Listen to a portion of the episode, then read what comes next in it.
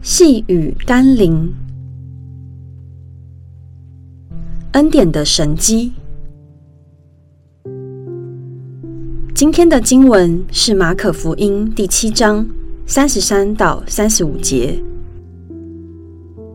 耶稣领他离开众人，到一边去，就用指头探他的耳朵，吐唾沫抹在他的舌头，望天叹息，对他说。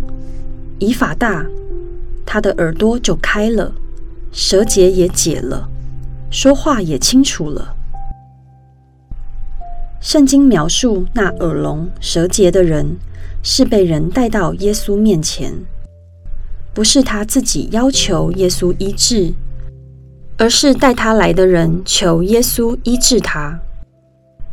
有时候我们自己软弱，不想祷告。不知所措的时候，若身边有一个把我们拖去找耶稣的朋友，是何等的重要。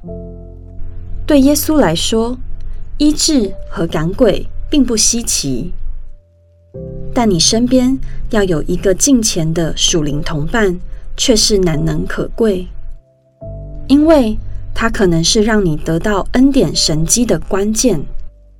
无论你处在什么样的光景。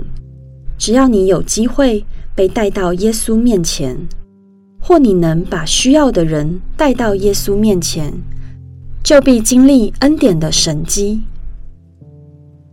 我们一起来祷告：慈爱的救主，当人们把生病的、软弱的、有需要的人带到你面前时，你总是以怜悯为念，医治。和释放了许多人，使人们经历恩典的神迹。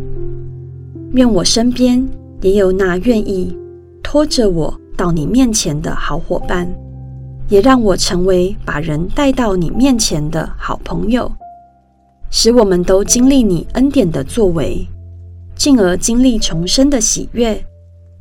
奉耶稣基督的圣名祷告，阿门。